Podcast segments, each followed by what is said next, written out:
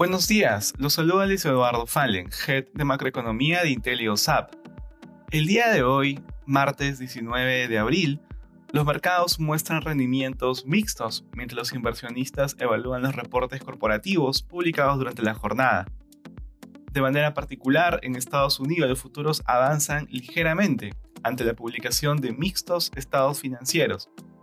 Johnson Johnson reportó utilidades que superarán las expectativas del mercado, pero sus ingresos y las proyecciones para el resto del año decepcionaron a los inversionistas. Ahora se esperan los resultados de IBM y Netflix al finalizar la jornada bursátil.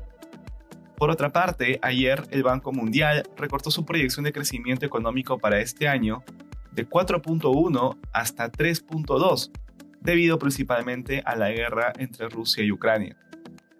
En la eurozona, las bolsas europeas muestran pérdidas ante reportes de que Rusia está emprendiendo un nuevo ataque al este de Ucrania, batalla que el presidente ucraniano Zelensky espera que sea prolongada.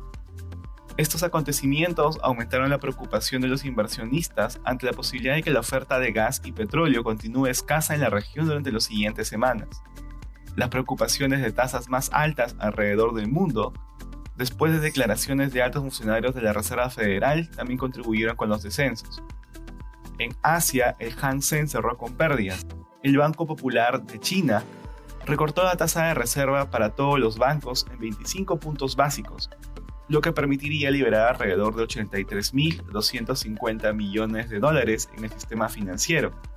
Sin embargo, participantes del mercado mostraron su preocupación porque esta medida sea insuficiente para evitar una mayor desaceleración económica en el país. Por su parte, el Nikkei japonés culminó al alza. Respecto a commodities, el precio del oro cae ante la fortaleza del dólar. Por su parte, los precios del cobre y del petróleo retroceden ante la incertidumbre respecto al crecimiento económico a nivel mundial. Gracias por escucharnos. Si tuviera alguna consulta, no duden en contactarse con su asesor.